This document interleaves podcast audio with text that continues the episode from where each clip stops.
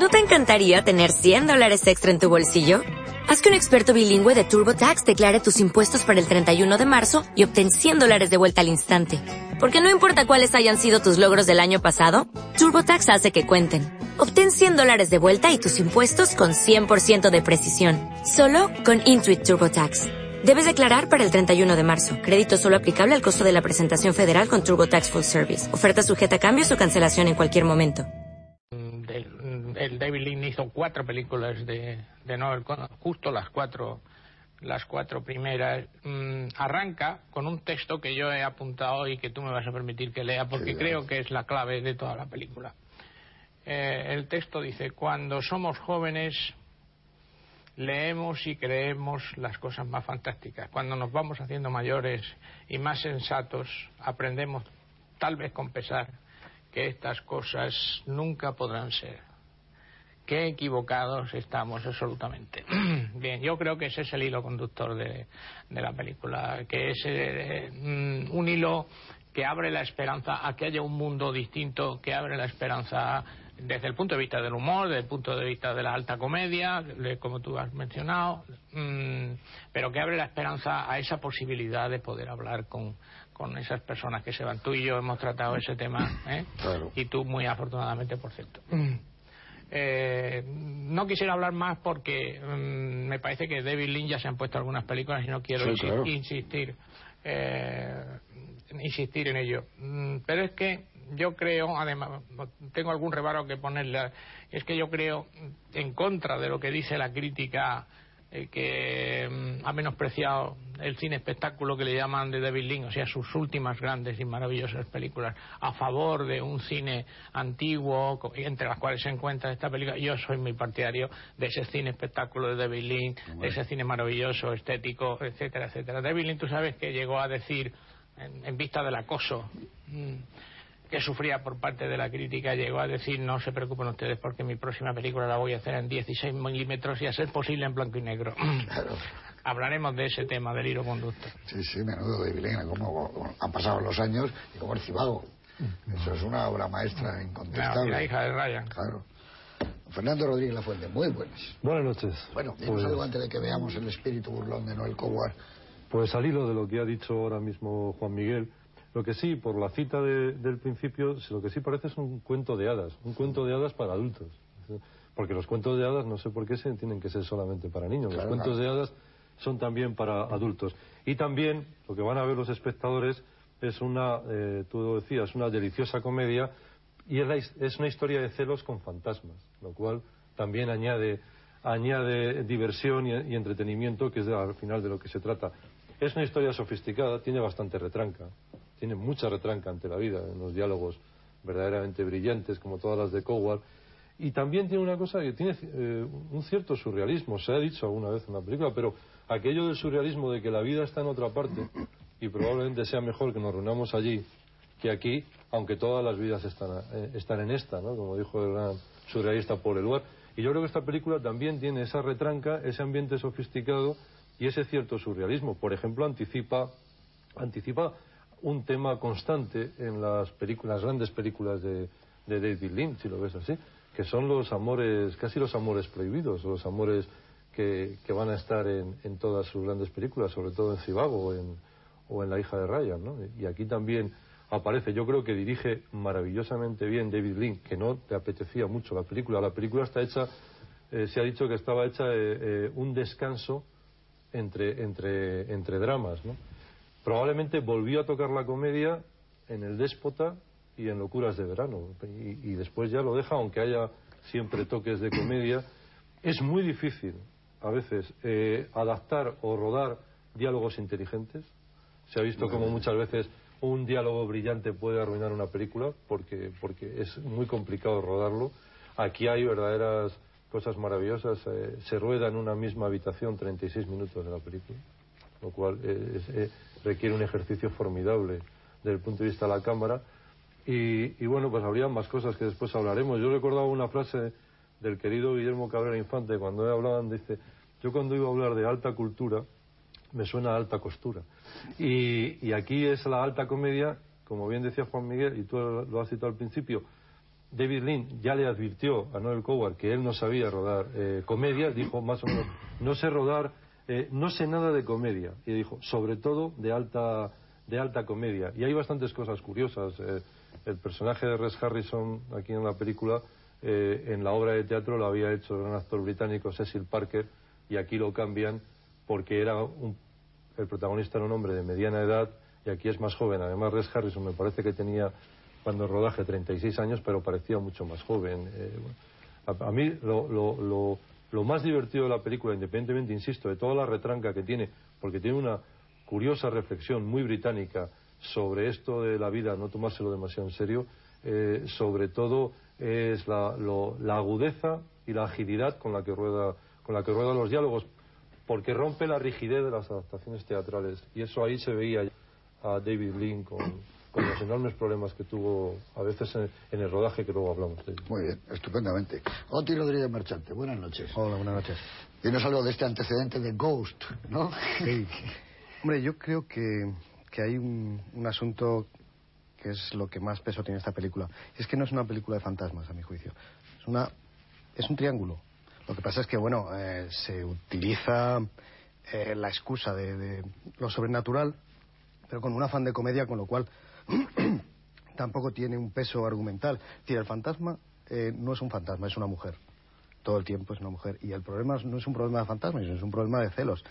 Y es eh, lo que decía, lo que decíais antes, que es verdad, es un, es un tema recurrente en todo el cine de David Lynch, que es el triángulo, los amores prohibidos, las dificultades, eh, sobre todo personales, para, para tener eh, esas aventuras amorosas, que bueno, aquí está tratado desde un punto de vista de comedia, de alta comedia, sobre todo también por, lo, por la obra teatral de Coward, que, que, es la base, la base de la película, la base cómica de la película. Pues es verdad que David Lynn no es una especie de accidente en toda su obra, la hacer comedia no es un, no es un género que, que le vaya.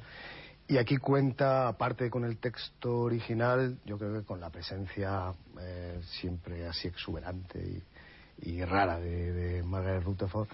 Y, creo que le da el tono ese que quiere la película y que eh, creo que está mucho mejor de lo que decía Coward la película. No, no yo creo que a él eh, probablemente le chocó ver, ver tan carnalmente un, fantasma que él preveía como algo más fantasmagórico.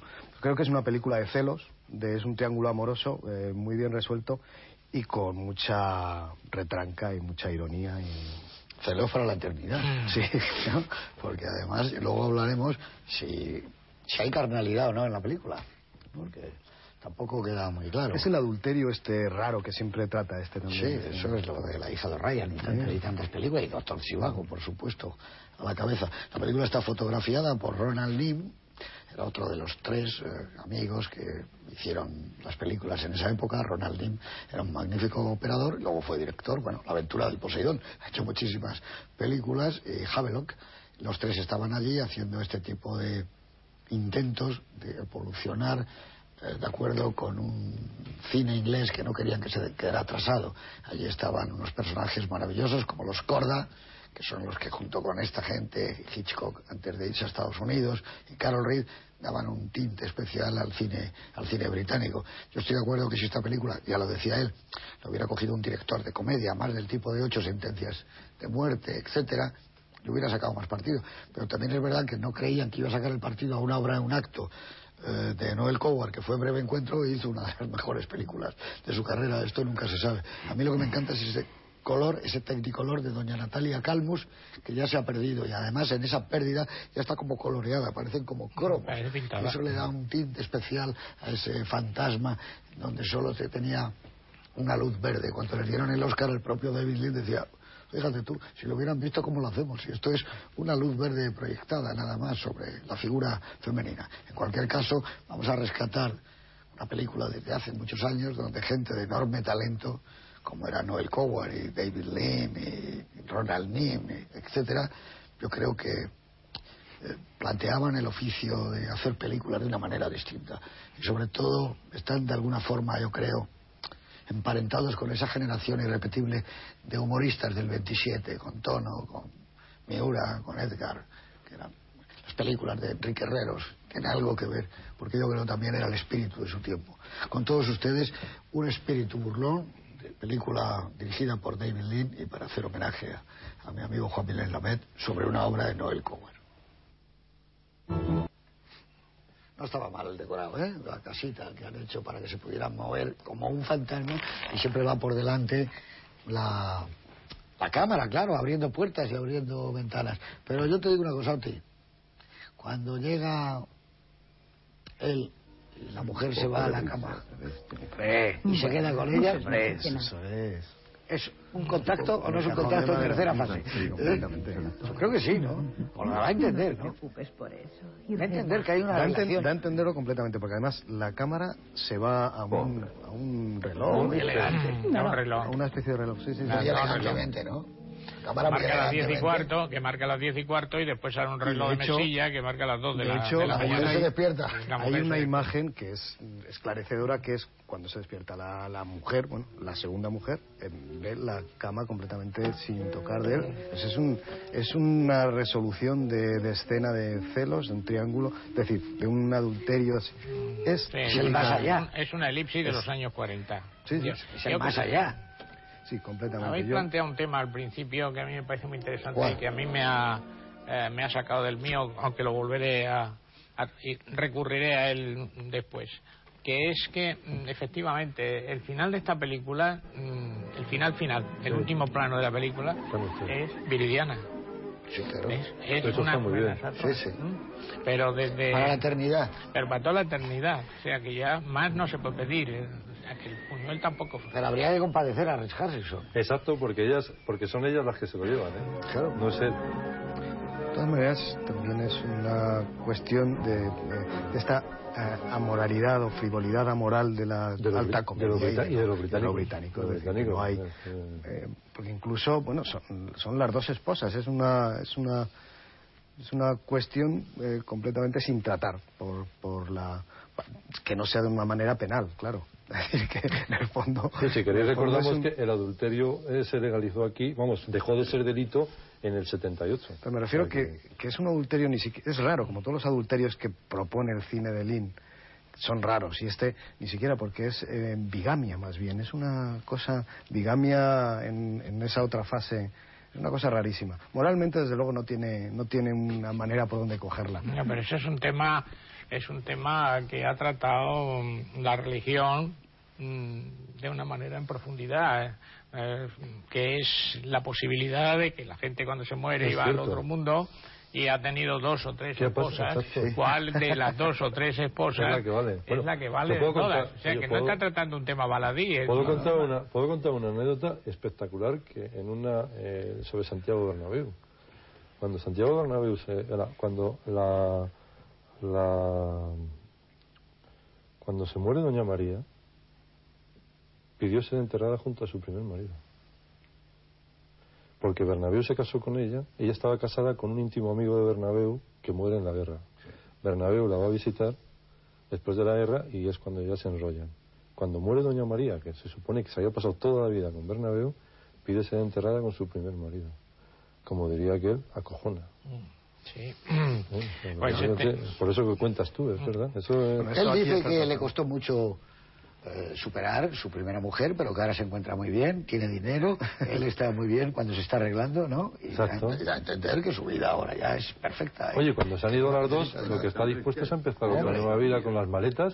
Dice, me voy y empiezo otra vez de nuevo. Como le dice, váyase de aquí. ¿no? Váyase es el asesinato perfecto, claro, es el crimen perfecto. Le han ponido las maletas, el abrigo, el coche, le abren la puerta y le han quitado los frenos, ¿no? Lo que a mí me choca, ca- dentro de lo que es la- el tono frívolo general y de comedia, y que, bueno, todo es una gran broma, eh, aunque eh, si quitas el, el detalle de que uno de los personajes es un fantasma, es una película completamente cruel. Exacto, yo tenía matrimonio y apuntado, eso, bastante crueldad. Cruel completamente.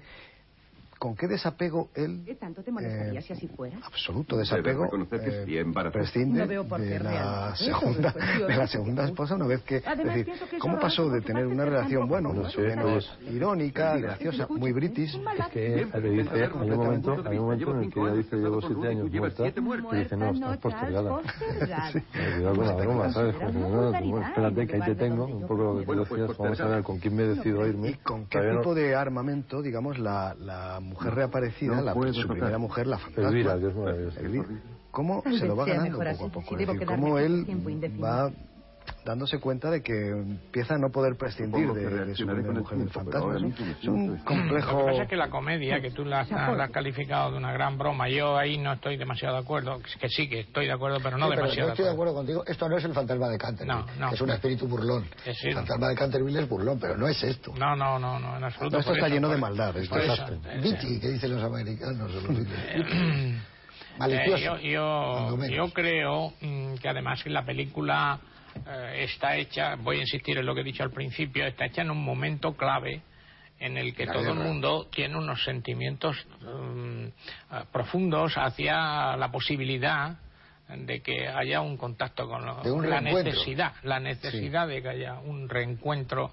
con los seres queridos. Entonces, en la película, la obra de teatro primero, que la obra de teatro es un De éxito, 41, un sí, sí. éxito brutal. Brutal. Y en Broadway está que- 18 meses. y que además eh, interpreta la propia Margaret Eh, Rutherford, sí. que yo creo que de alguna manera es el hilo de la puesta en escena, de eso lo hablamos, de- lo hablamos después. Eh, pero hay un público receptivo a ese sentimiento. Por tanto, no es una película de broma, sino lo que pasa es que está hecha con el humor inglés, sino que está hecha en serio. Yo creo que la, la, la, la comedia de Noel Conway es una comedia, pero con- como viscosa por dentro. Sí, sí, sí, completamente intentando llena de- llegar a los sentimientos del público. Está llena de- hay crímenes. Que hay crímenes. eh, hay- Sí, joder, se- claro, a, a Ruth se la cepillan. claro, no, que hay- hay- Lo que pasa es que eh, pas- esto, eh, el, digamos, el clima este pasional dentro de la película no es de no es tanto de Coward como más de Lynn, que es donde yo creo que él, o sea, no es una película apasionada donde los celos hagan, no, no es ese tono frío de casi todo el cine de Lynn, donde ninguna pasión se, se desataba nunca, es decir, ni, ni en sus eh, historias más más pasionales. Robert, Mitchum en La hija de Ryan, la frialdad que tiene Claro, todo, es, todo está tan contenido. Yo creo que eso, aun, aun siendo una comedia y aun hablando de, de, de los celos eh, viscerales, eh, está todo con una contención y una frescura, frescura de frialdad. Que probablemente es lo que, Es le, de mole- Lynn, que es lo no que es le de molestó a Noel Coward. No lo sé, porque... No sé, es que no, no- eh, viendo la película no, yo no creo que te aluda en ningún momento una, a una, a una obra de teatro por lo que tú dices. Ellos decían que era autobiográfica de Noel Coward. De Coward. Sí, porque él es escritor, como era Noel Coward, y entonces él, al, al verse que perdía a las mujeres que él quería, vamos, a otros niveles, evidentemente, porque Noel Coward nunca tuvo relaciones con mujeres, pero por ejemplo Gertrude Lawrence, que era su actriz favorita de toda la vida, se casa, ya más o menos ya no va a estrenarle las obras, se va quedando solo y es como una especie de venganza que hace sobre ese tipo de mujeres que han ido acompañando toda la vida a alguien y que luego te, te abandona. Eso lo, es cierto. eso- Lo que no el Combat pone en pie, que es lo que a mí me interesa más de la película, es un mecanismo, el mecanismo teatral de la película que después se convierte en mecanismo cinematográfico, Mm. que es muy, que ha tenido muchas hijuelas y no solamente esas películas que he mencionado. Y ahora mientras estabas hablando, me estaba, y tú lo has mencionado antes, me he acordado de una cosa de, de López Rubio, se llamaba La otra orilla. Sí, hombre, pero que, sí, que tenía un arranque teatral maravilloso que no, no, Claro, no, pero no, ahí hay no, una no. frase además No, espera, que te porque es asombroso, yo esto lo he visto en, en escena. Es que hay una pareja adúltera, se oyen unos tiros y entonces ella cae detrás del sofá, se, se queda una mano fuera, él cae en la puerta, también se queda con un brazo fuera y pasan unos segundos, parece que, que han muerto y se levantan. Claro, el brazo y el otro brazo eran postizos. Claro, una sensación en directo, bueno. eh, De- delante de, de que realmente son fantasmas. Y esos son hijuelas, porque el, el teatro de fantasmas y el teatro de- pues, son hijuelas de Noel Conwell, Sí, que yo creo que es el gran maestro de, de la alta comedia. Jardiel. En ese, en No, ese eh, sentido, Eh, eh. Noel Coward había leído Jardiel, ¿eh? Y hay alguna obra... Vidas privadas. Exacto, en la, que, en la que la huella de Jardiel eh, no la quiso reconocer nunca en el Coward, ¿eh? pero la había leído antes. Además, la había leído antes porque la había pedido a través de la Embajada de España en Londres. Es decir, que, que la huella que tú has dicho de Jardier es muy interesante porque, claro, lo que pasa es que Jardier no tenía a David Lean o a tal para hacer esas películas, ni la industria cinematográfica británica detrás, ni el mundo en habla, de habla inglesa para tirar eso, pero muchos diálogos aquí, yo he recogido algunos, son dignos de Jardier, pero bueno, brutales, ¿eh? O sea, este de cuántos se escandalizan con la sinceridad y cuán poco con el engaño, me parece, vamos, o sea, Sí, bueno, es que mm, hay que tener en cuenta una cosa, que, y lo digo ahora como una buta, eh, que aquella generación se leía en sí. Sí, no, no es Aquella una ¿eh? generación- Eso es verdad. Aquella generación conocía lo que se escribía fuera de España y los Hoy de no. fuera de España leían a los españoles. Sí.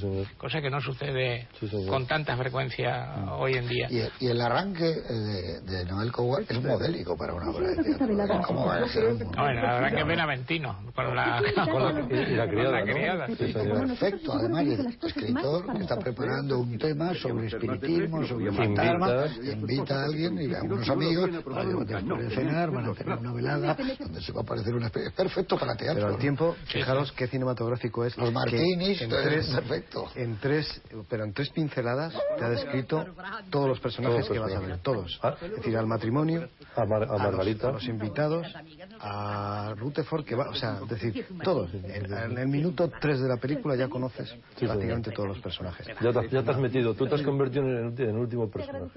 Sí, no, es una... Las películas, las películas de fantasma, y yo creo que ahí mm, no, no está muy acertado David Lynch. Mm. Las películas de fantasma tienen un problema, me imagino, ¿eh? estoy improvisando, mm, y tú de esto sabes más que yo. Tienen un problema que es el punto de vista. mm, ¿Dónde lo de, de la realización. Entonces, eh, el fantasma solamente lo ve uno, que es en este caso eh, Ray Harrison. Eh, y sin embargo, se ve también desde tercera persona, porque si no se viera desde tercera persona no habría comedia. Lo que no se puede ver nunca es desde el punto de vista. Entonces, evita ese plano, evita los contraplanos de la mujer para que para no falsear la situación. Sí, hay, hay- falsea en un par de ocasiones, no, no más, es Hay dos o tres trucos, ocasiones. buenos trucos moviéndose. Pero bueno, es simplemente por... Yo no, no creo que... Lo que hace es poner un escorzo de la cabeza, un pequeño escorzo, lo que, que le da una enorme profundidad, enorme profundidad, para exactamente, para que tenga, campo muy grande. exactamente, para que sea largo. A mí de David Lynch lo que me interesa más, lo que siempre me ha interesado más es eh, primero que era un cineasta, que hasta ahora como no lo hemos dicho, lo voy a decir yo, un cineasta rabiosamente independiente, ¿no? cosa que no es tan fácil. Y que después que era un, un cineasta muy minucioso. Y en esta película se nota la minucia de la puesta en escena eh, que no está simplemente dada al plano contra plano, sino que incluso incluso hay planos, yo creo que en honor de Noel Conwar, que están vistos como en contrapicado, para que parezca el punto de vista, de- para que se sepa que, que es una obra de Y teatro. además de eso, David Lean era un montador excepcional. Sí, sí, bueno, claro, primero fue un montaje, montador. Claro, pero luego siguió siendo. Y me parece que lo comentamos, que no sé, cuando pusimos aquí Cadenas Rotas o qué película de él, hubo una encuesta hace nueve o diez años, hace muy poco, eh, los montadores, la Asociación de Montadores de Estados Unidos eligió el mejor montador de la historia del cine y salió David Lean. Sí, no me extraña nada, mira, que era es que, director. mm, Pasa que él yo- montaba, aunque luego Ann Coates eh, montaba Bueno, antes de Arabia, pero montador. bueno, por ejemplo, Pesaje a la India está montada por él, lo pone en el título. Es que Sí, él, sí, él pero fue montador la puesta en escena está en función del montaje. Ahora mismo estoy recordando que cuando llegan los, me parece que cuando llegan los, Los invitados, cuando sí. llegan los invitados, arranca arriba y salen ellos, y entonces sale por detrás de donde de la salida de la criada y ellos van bajando en ese mismo momento, o sea, te ha hecho por elipsis todo el recorrido de la escalera. Eso está pensado en el rodaje para para, Para hacer ese montaje. Sí, sí, sí, sí, sí. Hombre. Y luego eh, hallazgos también de, de, pues de, de darle ritmo a, a lo que es la narración. Es decir, que el hecho de que un personaje eh, todos estén esperándolo por allí y entre por la parte de atrás. Es decir, que Sí, como eso que decía eh, Wilders, me parece que era Wilder. Si alguien puede entrar por una ventana, es mejor que entre por una ventana que no por una puerta. Le da un, como más intriga al asunto. Sí, porque es menos frecuente. Algo- No es lo mismo, él decía, no es lo mismo que tú estés apostado en la calle, viendo, vigilando una casa, que bueno, puedes decir, estás viendo a ver quién baja o quién sube, que un señor dentro de la casa, arriba, mirando a través de la ventana, descorriendo un visillo. Siempre es más inquietante Sí, el claro. plano de arriba, ¿no? Eso Yo lo son- que pasa es que creo que David Lynch mm, ha sido demasiado.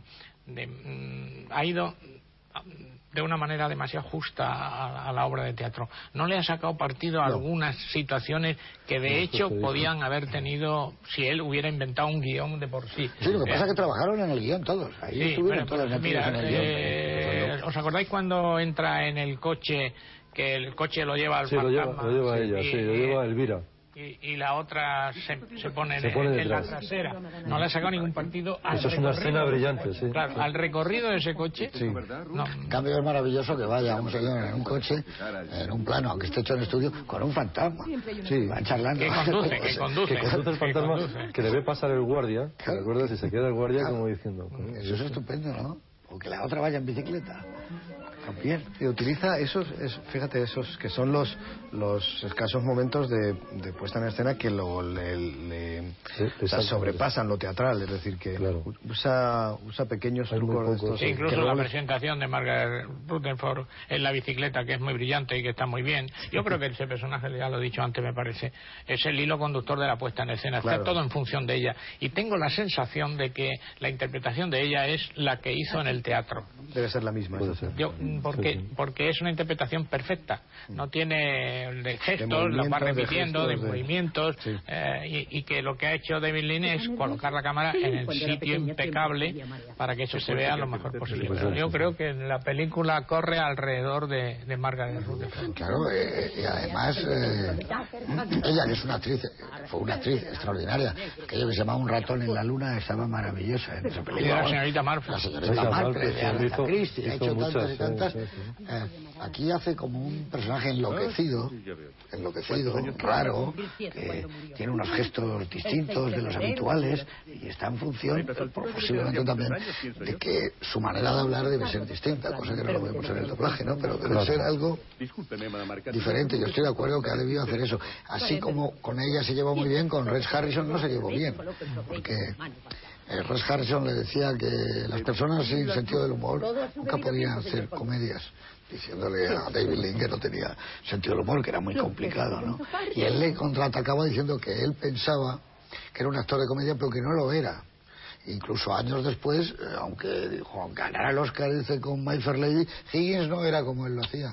Seguía diciendo que Higgins no era así. Eh, este hacía un Higgins distinto, mucho más correcto. Higgins era cruel, dice, y la trataba fatal, y no era con Sí, ese hombre, el. Higgins de la obra de, De de Shaw era, era muchísimo más duro que el de la película. No hombre. era este tipo que hacía. Sí, sí. De todas maneras, no sé si os, os pasa a vosotros. Para mí, Ray Harrison se quedó en la edad de My Fair Lady. Cuando le veo más joven, no me No parece gusta, Harrison. sí, suele pasar.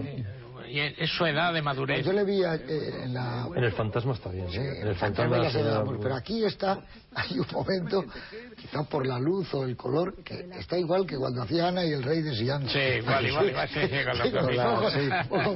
Parece que está haciendo Sí, Ana y sí, el rey de Sion. Yo creo que él era Higgins. Él era El Higgins. momento, cuando, por eso cuando, aunque haya envejecido, mujeres en Venecia, está igual.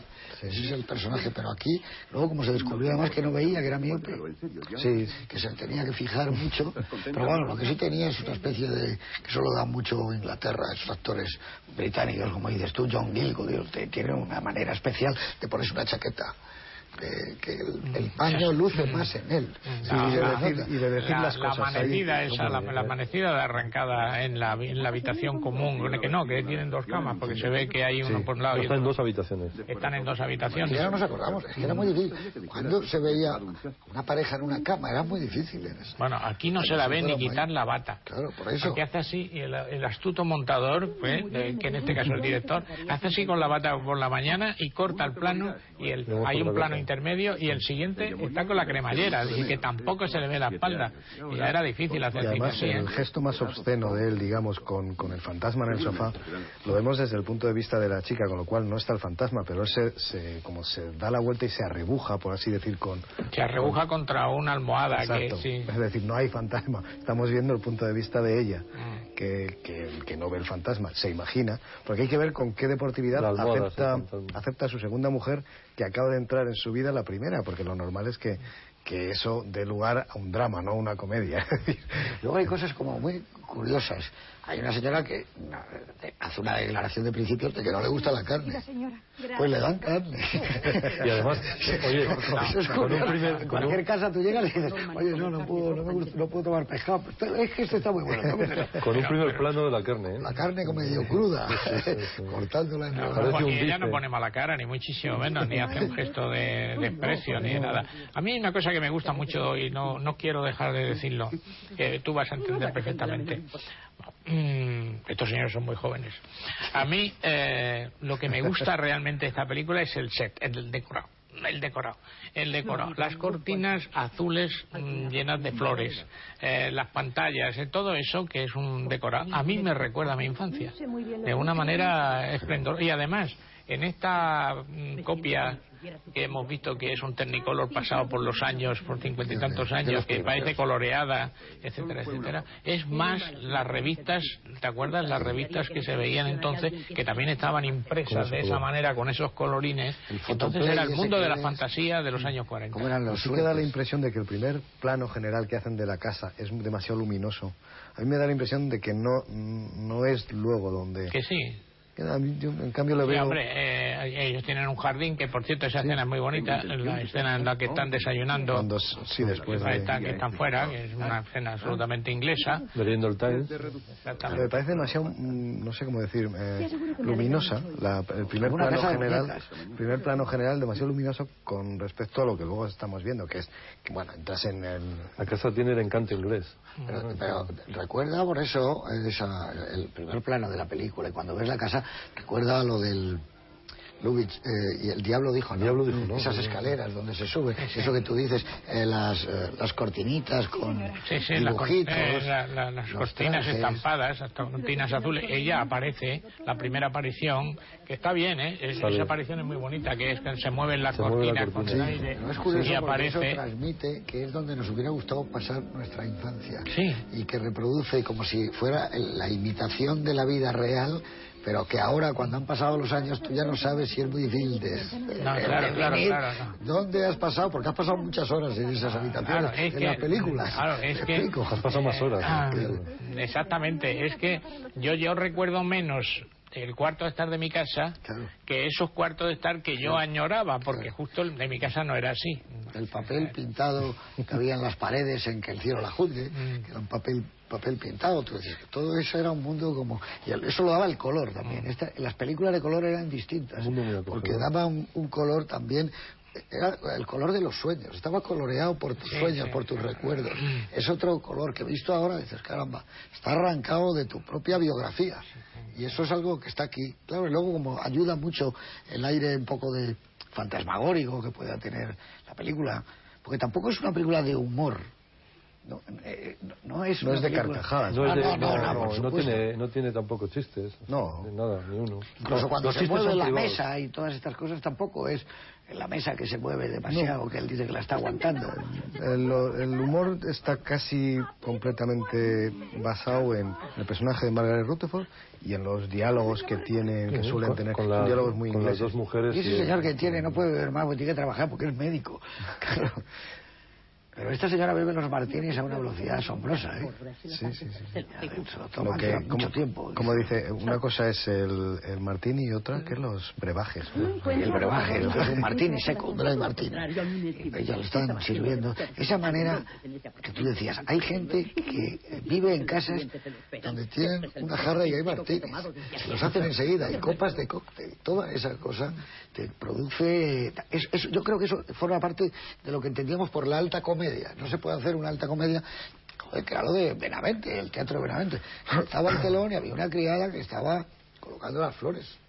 Sí, ya Benavente explicaba que es que había gente que llegaba tarde al teatro y había que empezar con, con una criada que tuvo una cosa insustancial, pero que al mismo tiempo contara lo que iba a pasar, Sí. pues para que la gente se fuera. Anoche la señora llegó tarde. Sí, llegó. Y el señor estaba en la biblioteca y me, me preguntó a mí que si no había llegado y tal. Y vas viendo todo ese Bueno, claro, y, ve- y vestirse, y vestirse para cenar. ¿no? Tres, eso es Y maravilloso. claro. de todas maneras, ¿no os da la Bueno, se impresión? vestían para cenar. ¿Vosotros os acordáis? Estando los dos solos. El, el Shanghai Express. Sí, claro. Acuérdate en el se, tren. se visten para cenar en el el tren. Y el, oye, Mucho más sofisticado. y el militar, y el militar se pone traje de gala, ¿eh? Claro, en el Shanghai Express de Forstenberg están en el departamento, como lo dicen, la cena es a las 8, llega el señor y se visten con frac, con chaqué, con smoking. La bueno, ¿cómo va Marlene Dietrich a cenar? No se venía Ah, Maxim. Algunos escritores, yo me parece Lo malo que- eran las maletas. Era- se llevaba tanta... Baúles, baúles, baúles. Eso, los baúles, claro. Me parece recordar que era Julio Camba que hablaba de eso, no sé si en su libro Julio Londres. Camba tiene mucho que ver con Eh, película. Sí, Mucho. tiene muchísimo Mucho, que ver. Eh, al hablar de esto, de que se mm, ponen el smoking para cenar y toda esa cosa, y de que no se duchaban, pero se ponían el smoking para cenar siempre. Eso, eh, el no ducharte, eh, en una película reciente, una serie reciente, en Retorno a Brideshead, Ah, sí. cuando se visten para cenar en Brideshead, tanto Charles como Sebastian se están cambiando en la habitación de Sebastian y se cambian directamente. No eso de ducharte y des- No, no, no, se van cambiando directamente y vienen, camisa. y vienen del campo, ¿eh? Han estado paseando por el campo los dos. Es decir, que eso era... Sí, es un rito, un rito que es más eh, que te- tiene más que ver con los invitados que con ellos mismos, es decir, con los que van a llegar y darles una- un aspecto. de- es- eso es lo, lo- lo que tiene de encantador de alguna manera la película y ciertamente tiene mucho que ver con Julio Camba. Eh, quería decir, ¿no, ¿no os da la impresión de que probablemente si, si no hubiera sido la segunda película de David Lean, lo hubiera- o sea, que lo- en una época posterior suya, mm, de más madurez cinematográfica, la hubiera hecho completamente distinta? Es decir, hubiera tenido, no sé, el David No, Lean... yo creo que no gran lo David hubiera hecho. Mm, Ah, que no lo hubiera yo también lo creo, yo también lo Porque no lo eso, hecho. esto, hay comedias británicas de esas con Res Harrison y la que era su mujer, Kay Kendall. Mamá nos complica la vida, esa es una verdadera maravilla, Mm. una comedia totalmente británica. Pero yo creo que él tenía el toque para otra cosa, para lo épico. Para eso que llaman los, los ingleses epic. Él hacía los epic, como nadie. Pero yo creo que no estaba... Ya, porque es que para hacer una, no, una no, tienes- tienes Es que probablemente razón. el- el- el- en el cine la- la- las dos épicas hayan sido el western por un lado y David Lean por otro. ¿eh? Ya, Porque- Es que él decía ¿Cómo- una ¿Tú te cosa. imaginas un western de David Lee? Es difícil. No. O de Hitchcock. No, pero yo sí me lo imagino. Lo de Los la- Cuando, eso es muy cuando- difícil, los cuando la crítica acabo de ver atacó- uno ahora. No Cuando sé si la crítica visto. atacó a David en la época de los grandes, de sus grandes empeños, él, que fue por los años 60, en la época de la Nouvelle Vague, etcétera, etcétera, arremetieron contra David Sí, Lean. claro, a tope. Eh, él decía una cosa que, que coincide de alguna manera con lo que te estoy diciendo. Él dice, yo creo que a lo que le gusta al espectador es que le cuenten historias y que historias se cuentan desde las cavernas Claro. y que no creo que en los años 60 había dejado de interesarle a la gente que se cuenten historias. Yo realmente que, es que creo que es lo que hace. Y es lo, lo que le falta un poco a un espíritu burlón, que no hay una historia. Hay una situación. No, no. es- Hay una es Hay que una, situación, yo suma, creo- pero- una suma de situaciones, sí. No, no, pero de todas maneras hay una historia que no es una historia de fantasma, que es una historia de celos, y es una historia de un triángulo y es una historia de, de, de una mezcla de adulterio y bigamia. Es, Es, decir, es esos muy son divertido, pero es otro un, tipo de es un historias. triángulo que terminan los tres. Mm. Bueno, sí, que como con su- Virginia, con- seguro. con una- Pero que yo creo que eso no es una historia, que eso es una situación, una situación a- alargada, Que desarrolla. pero pero pero que no se producen unas cosas como consecuencia de las otras, El, que el son la- las subtítulo de, historias. el subtítulo de la obra de teatro era Una farsa improbable en tres actos. Lo Sí que- lo tituló Coward. Fíjate, eso sí que es verdad. Yo le, le veo más lejano a esta historia, no por lo que tenga de comedia o por lo que tenga de humor, sino por lo que tiene de irreal. Porque él, no de irreal, de inverosímil, digamos. Es decir, que el cine de Lin eh, está siempre muy pegado a la lo, historia. a lo verosímil, a lo que, independientemente de que sea cierto o no, puede serlo, ¿no? Es decir, y creo que esta película sí que no le pega quizá por eso, ¿no? Por, pues yo creo que David Lean, aun sin sentido del humor, o como lo- todos los que no tienen sentido del humor, luego son los que mejores Es comedias que yo creo que David Lean lo que le hubiera, suponiendo que lo hubiera hecho más tarde, hubiera añadido un elemento que es el que hace que pueda funcionar mucho más la historia y es el romántico, el romanticismo. Eso él lo tenía muy apegado. Y si tú ves, por ejemplo, Me casé con una bruja de René Clair o El fantasma y la señora May, son. Maravilloso, Claro. maravilloso. Son, son románticas, es decir, es una señora viuda que llega y aparece el fantasma de un viejo Sí, sí, lobo de mar. Hay una no, no, historia la, atmósfera de esa película es Y verdaderamente... eso sí lo tenía de, eh, David Lean, el, Sí. roman- el, el toque romántico, el, el hombre romántico. El Pero aquí no eh, podía darle ese toque de romanticismo. yo creo que eso sucede porque David Lynn no cree en los fantasmas. Yo tengo la sensación de que no ha creído en lo irreal, porque ha creído en lo tangible. Por eso intenta llegar a lo tangible en esa escena de la elipsis. Es decir, intenta dejarle a los espectadores la idea de que ha habido algo entre ellos dos. Es decir, están muy obsesionados por lo real, me parece a mí. ¿eh? Y aquí, aparte de que la, la historia no es romántica, al contrario, es una historia árida y osca entre, en, un triángulo. Eh, Porque el cielo puede esperar era romántica. Claro, claro. De sí, es que casi y Ghost, eh, todas estas historias eh, de fantasmas ¿Cómo? tienen ese, pero en cambio humor a veces Ghost también con mucho humor el personaje que hace la chica, la ¿cómo se llama? La actriz de color. Cuando va a sacar los cheques y todo eso, eso esto es pura comedia. está en, comedia casi loca, ¿no? Pero es romántica. Claro, claro, que su, su... Porque es la unión con el más allá, hay una fin, especie de... Su fin es romántico, como lo es, como lo suelen ser siempre que hay historias de fantasmas. y yo creo que David Lynch no hubiera hecho nunca una, buena película de ciencia ficción. Y su carrera realmente arranca con la historia de Noel Coward, que es romántica, que es el breve encuentro. La historia de adulterio, la misma historia, de alguien que prácticamente no se consuma nada porque lo único que hacen es pedir un apartamento a un amigo donde ella sale disparada y, nada, y se van cada uno en un tren y él se va de médico fuera. Y es romántico la hija de Ryan. Todo, todo romántica, locuras de verano. O sea, no hablemos de la historia de la soltera, aquella. realistas. Y luego fallan las actrices en esta película, para mi gusto. Porque aquí se necesitaba no, Carol Lombard. O sea, Carol Lombard o Audrey Hepburn. Locas y esas mujeres tenían que haber sido más. Eh, aquí es que una, era, una curiosamente era norteamericana. Ruth era norteamericana y la otra una actriz de teatro que se mueve con bastante con las manos crispadas. Claro, con bastante dureza para la cámara.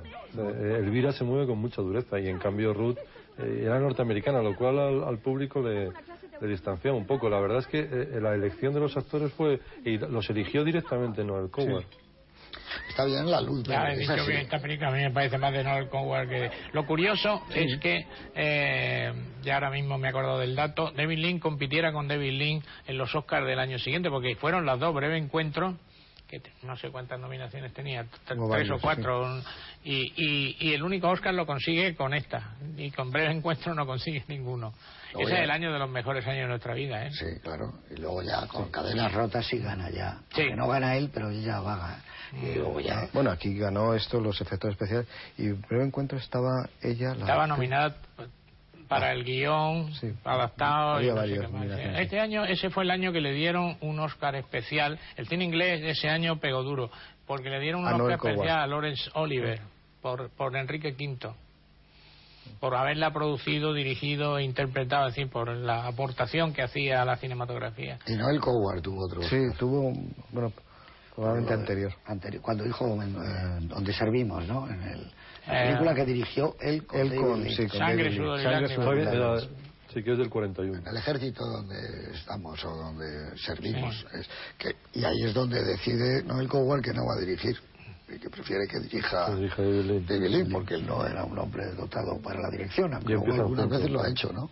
Pero claro, la trayectoria de David vista ahora, con la perspectiva que da el tiempo, es perfecta, porque va saliendo cada vez más de unas películas íntimas, luego se arriesga ya con locuras de verano a rodar en otro país, en una ciudad, en exteriores, en Venecia, con Catherine Hepburn, coge el puente sobre el río Cuey, que ya es el salto de hacer un epic, y luego ya, bueno, va, va tamaño ya Loles de Arabia es una cosa pero sí que es verdad que pero, no. pierde pero no pierde que eso no, pierde el, poder de la intimidad. En gran pantalla y sin embargo su autoría. Sí, sí, sí, él hace un cine personal un cine de autor en Loles de Arabia. Eso no se lo puede negar nadie la verdad es que tuvo, tuvo muy, mala, tuvo muy mala suerte con la crítica de, los años 60 que era una crítica muy progre y que además en los años 60 le toca a Doctor Cibago y entran a saco contra él claro claro. La mayoría de la gente que no había leído Doctor porque cuando se extrañan de que hace una historia romántica de Cibago, pues es lo de Pasternak, es una novela en la tradición de la gran novela, rusa, del 19, una historia de amor, una historia de, de, adulterio, Lara y, Yuri Cibago, la mujer Tania, y, pues, es guerra, pues, eso es la novela, es guerra mucho más que el reflejo de la revolución rusa, mucho más, pero no la han leído, entonces le acusan de hacer un cine escapista con ese tema, no, no, se pone en la posición de Cibago, claro, es una una de las grandes injusticias, porque es una película maravillosa. Es que es verdad eso, porque está incluso en Pasaje a la India es, eh, independientemente de lo grande que sea la película que él esté haciendo, que haga, eh, sí que es de una sutileza, es que va al... Sí, son al- grandes de tamaño, nada más, Sí, porque sí, son sí. íntimas. Son eh, íntimas. en el- Sigue conservando Sí, el, claro, el, es que- el- el mismo ese pálpito Son- que podía son tener Breve románticos. ¿eh? Lawrence, eh, la historia es la, la historia interior de Lawrence, en el fondo, en un, en, eso, en un gran tamaño. Pero sí, nada más. Siempre- y mí lo que- además son historias oscuras. Sí, con finales, Todas, todas finales son muy oscuras. complicados. Y No, con, sí, con- son oscuras, muy controvertidas todas. Son, no son decir, voy a hacer la, un héroe. Dice, no, el puente sobre el río Cuello, el, El personaje de. Alequines, No, es no, un es personaje espectacular. Con mucho difícil, mucho, claro, sí, para un inglés y que luego se enfrenta con su propio... el de Lawrence y el de- Lawrence, y cómo y y Zivago. Ryan, la historia de... de el Ryan, los dos, ¿eh? Robert Mitchum y el teniente. ¿eh? Aquí lo que pasa es que está en otro No, él, su- la última película que, que estaba preparando me parece que era una cosa Nostromo. sobre Conrad. Sí, la de Joseph Conrad, bueno, habría Eso fue sido- siempre su... su ahí contra, contra Nostromo siempre se dio, estuvo años, ¿eh? Pero Años. Ya al final probablemente. parece que Llegó a lo iba a hacer y todo, murió. Sí. La gran No, novela. no, No, rodar no, pero había Habían localizado. habían localizado en España. Habían localizado ya y se estaban construyendo los decorados. Y tenía ya el guion que había trabajado con Robert Bolt y, no pudo. Quería de, fíjate qué curioso, de protagonista iban a, a este que luego hizo Corraface. al Corraface, al Josh Corraface este. Eso estaba bien Corraface, elegido, ¿eh? Bueno, no sé, luego hizo la, la, la de la de Ridley Scott. esta, leyendo de- la novela. No, no era la de Ridley No. Scott, la otra. La, la otra que hizo de Colón también. Hombre, la de Colón la hizo... No, Ridley Scott, 1492 la No, hizo pero- Ridley Scott. Sí, pero él hizo la otra versión. La Ah, la que versión hicieron los de Ah, sí. Cosmatos. Este, el pan con- Ah, el griego. Pan Cosmatos, Pan. Cosmatos, sí. Bueno, las dos no han sido muy felices, ¿eh? Bueno, Hombre, lo mejor que tenía 1492 era que la reina Isabel era Sigourney Weaver y eso ya, ya hubiéramos Estaba ya- hablando, ¿no? En ah. Brando. Sí, en la Brando. No, Brando estaba, Brando estaba en la de. Cosmatos. sí. Ya le hubiera gustado a la reina. Isabel. Era Ger- Ger- Gerard Depardieu me parece que era Colón Gerard en Depardieu la era de Colón, sí. Ridley Scott y nosotros teníamos a, a Sigourney Weaver de Reina Isabel que ya hubiéramos querido, ¿no? Imagínate, una, una reina de un metro Ah, ochenta sí, y tantos. la de Pascosmatos es cuando vino Brando, que vino a Sí, un día o dos.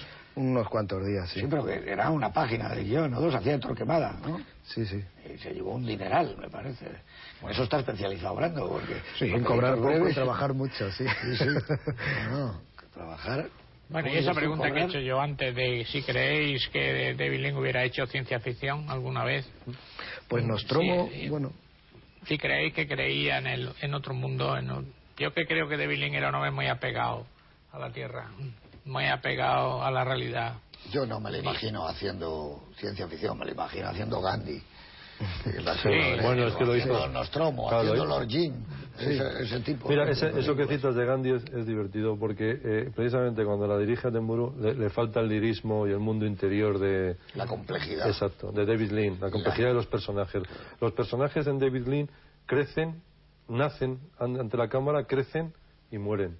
Pero es un personaje además es entero. verdad que, que se le suelen morir, ¿eh? Los personajes. Es un personaje entero que, que recorre todo el ciclo a lo largo de la película y le vamos conociendo y va creciendo con sus complejidades. Y en cambio los de Attenborough son planos desde el primer momento hasta el último. De que esas son las buenas historias, las que los personajes no solamente cambian a lo largo de la historia, sino incluso en una sola escena Exacto. tienen eh, opiniones contradictorias y van cambiando. Esos son los grandes Cuando carne. Tú has puesto ahí muy bien la pregunta. Hay una serie de directores, eh, lo que entendemos por clásicos. Eh, ¿Ciencia ficción tú crees que le iba a haber hecho alguna vez Billy Wilder, William Wyler, Fred Zinnemann, Hitchcock? Yo creo que no. no La ironía y la ciencia ficción. No, no le, pero no les veo yo eh, como ciudades del futuro, cosas. No, estaban era otro mundo que es el suyo. pero mira No Woody Allen, por no, ejemplo. entonces, pero Woody Allen es un, mucho más joven. ¿no? Pero es un. eh, podría tener alguna conexión con Billy Wilder. Y Sí, Hizo, bueno, hizo el dormidor. esa, lo del dormilón. Bueno, pero es como una sátira, eso es como tampoco una es, broma. lo mejor que ha hecho. pero Sí, pero bueno, es como una, como una broma, ¿no? Claro, se, se toma la ciencia ficción a broma. Claro, pero pero es imposible que Woody Allen, no sé, imposible no hay nada, pero haga Alien 4, ¿no? o un equivalente de Alien. Lo harían broma, pero... El de protagonista. Claro, pero nunca podría hacerse un Alien o una Sí, de estas no, películas de no, son. los inmortales. No. Es raro, ¿no? O Billy Wilder, un western. Claro, es muy difícil. O Hitchcock, fíjate Hitchcock un western. ¿Cómo te imaginas los encuadres? Claro, Claro. Como una tensión. una perversión. yo creo que los grandes maestros, los que realmente eran artistas, no se movían de su ladrillo.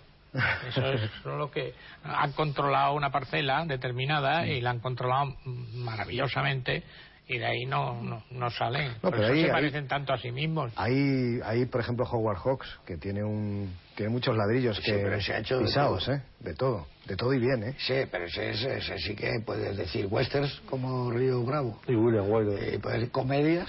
Pero William es de mi un niña. peldaño Películas de aventuras como eh, la de Los Atari. Ángeles tienen alas. Solo Los Ángeles tienen Los alas. O, o Atari. O Atari. O históricas y épicas como Tierra de Faraones. O, o De cine, o thrillers de gángsters como Scarface. Hay dos, hay dos maneras Ese- de, ese hay dos maneras de ser genial en tu propio ladrillo como y, en todo. Bueno, ¿no? claro, es un reto. estaba ¿eh? en todos los ladrillos, hay que atreverse. Ese estaba en todos los Pero es que yo creo que esa es la diferencia entre los que eran directores de cine y los que eran artistas. Y los directores de cine eran capaces de abordar cualquier género. Porque nacieron con el cine y crecieron con el cine y lo aprendieron todo desde el mudo. Y esos son los que hacen ese tipo de, Ford de cambio. independientemente de que el western El fuera su género, claro. pero tiene ¿Cuál es el plano que más te gusta de esta película? Pues el plano que más me gusta es probablemente el plano que menos le gustaría a David Lynch. Yo creo que es un plano muy bonito cuando, por, por lo que dice la, la obra, por lo que dice la historia, cuando Margaret Rutherford pide que se, que se corporalice de alguna manera al fantasma y el fantasma le sopla. Esa, esa sensación de ese escalofrío que hace la Margaret Rutherford, esa he triunfado, esto, esto es lo mío, y, me- y lo que ha sentido es un soplo que podía ser el, el soplo de... A mí eso me parece que es lo que Pero, mm, pero ha merecido- sintetiza mejor la Ha película. merecido la pena, es el su garantía. Sí, sí, sí, sí. ¿Y para ti, Fernando? Pues yo creo que la escena en la que Red Harrison está con sus dos mujeres y los diálogos son continuamente equívocos. Que probablemente además es donde la película tiene el mayor ritmo dentro de lo que eran las, las obras de Noel Coward, la, elegancia de, las obras y el equívoco que nosotros está. Y además es que parece que él está enajenado, porque eh, es evidente que sabe que están las dos. Pero él se queda totalmente olvidado con, la, con Elvira y le va contestando, le va contestando a Ruth a las preguntas, de, a los comentarios de Elvira. Y me parece un ritmo verdaderamente formidable, aunque la del soplo. Y hay una escena maravillosa de Margaret Rutherford cuando hace gimnasia y se concentra antes de, de acometer, que es dos mundos completamente distintos. El mundo, dice ella, incluso algo así como el aire fresco, y hay que entrenarse, y es el mundo de, de la, de la, el medium, el invocar a los espíritus, que se supone que es un mundo oscuro, cerrado y, y casi eh, lleno, lleno de humo, ¿no? ¿Y para ti? Pues yo creo que hay un momento donde queda clavado Red Harrison, el personaje de Red Harrison, que está con sus dos mujeres ya fantasmas, que le están diciendo ellas, no te vamos a abandonar nunca. Y dice, ¿por qué nos alquiláis un apartamento? Creo que ahí ya te define completamente el estado de mental de ese señor, cuando quiere Toda- mandar a los fantasmas a un apartamento. Toda esa última parte, esa es la, a mí es la que más me gusta cuando le dice eso de alquilar un apartamento. Cuando yo me voy a ir y ya te plum, la maleta, el abrigo por sobre que te das cuenta de que no eran fantasmas, son, son, son sus dos señoras. Que lo más que hemos estado hablando de esta película de David espectros eh, el y- ¿eh? y nos hemos ido a hablar de otras películas de David Lynn.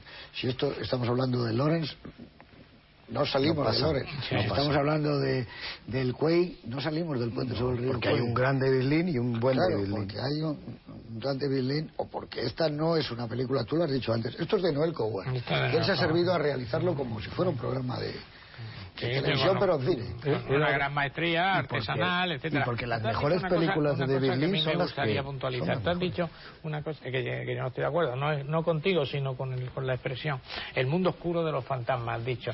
Y entonces digo yo creo el que- estereotipo, ¿eh? Sí, ya, ya lo sé, exactamente eso es. Y yo creo que eso es precisamente la aportación de la historia de Noel Conward, que el- no es el mundo oscuro de los fantasmas, sino el alegre mundo de Mm. los fantasmas, el mundo... ¿Por qué?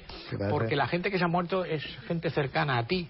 Y entonces no no te va a dar miedo si ves a tu marido que se te Luego hay aparece. otro problema de luz. Aquí nunca hay una cosa tenebrosa. No, no. No, no, no arrastran cadenas, vamos. Claro, Ni no, siquiera, no, no, no. no, entonces arrastraban maravilloso porque está todo iluminado. No, y, y- y los fantasmas hacen vida cotidiana. Claro. Eh, Elvira le dice que le deje el coche o que se va a ir con Se el coche porque tiene que visitar a unas amigas. Claro. Así que, que es un mundo que está de todos los días prácticamente.